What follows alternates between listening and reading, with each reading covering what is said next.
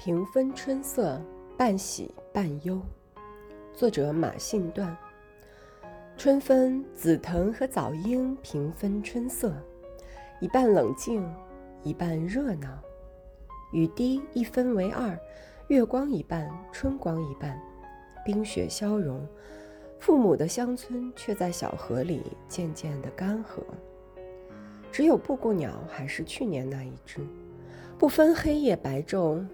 浑沦阴晴，春分，我的小城昼夜平分，而父亲夕阳西下，母爱孤月高悬，我的心摔成两半，一半爱，一半不爱。